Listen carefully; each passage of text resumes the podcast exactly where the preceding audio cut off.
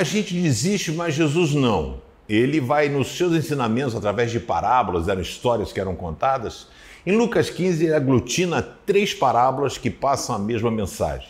A parábola da ovelha perdida, dizendo que o pastor deixa as 99 e vai atrás daquela uma ovelhinha que está perdida. Olha só, hein?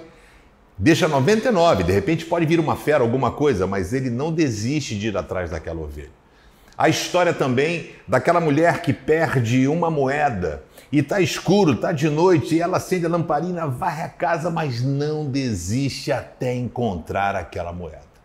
E termina então de maneira magnânima com a famosa parábola do filho pródigo, aonde o garotão acha que sabia tudo, recebe, pede parte da herança do pai, vaza de casa, vai para bandalha bebe, torra grana, fica duro, não tinha mais dinheiro para bancar os amigos, os amigos foram embora. E aí aquele filho tenta a ajuda de um de outro, todo mundo vira as costas e ele termina comendo comida no chiqueiro. Ele vai morar num chiqueiro.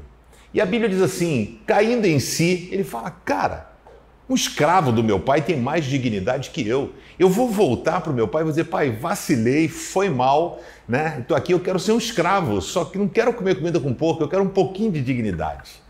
E a Bíblia vai dizer, Jesus contando essa história, que aquele pai provavelmente ficava na varanda ali, sempre esperando o retorno do seu filho.